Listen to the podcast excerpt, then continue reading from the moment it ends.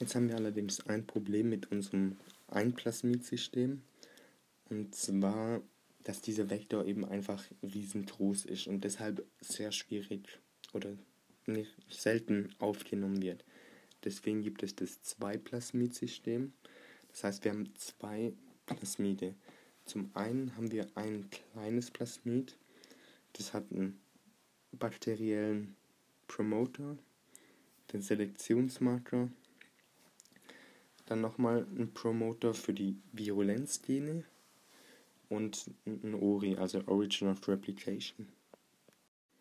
Auf unserem größeren Plasmid, also auf dem auch mit der T-DNA, haben wir dann noch einen ORI für das Agrobakterium, einen Promoter, bakteriellen, für den Selektionsmarker für das Agrobakterium und auch einen ORI für E. coli sowie den Promoter für E. coli mit dem darauffolgenden Selektionsmarker und jetzt die eigentliche T-DNA. Die ist wieder eingegrenzt durch LB, also Left Border und Right Border.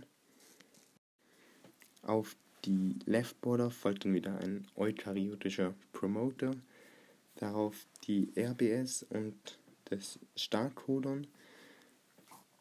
Dann kommt es zur MCS, also Multiple Cloning Site mit den ganzen Restriktionsenzyms Erkennungssequenzen.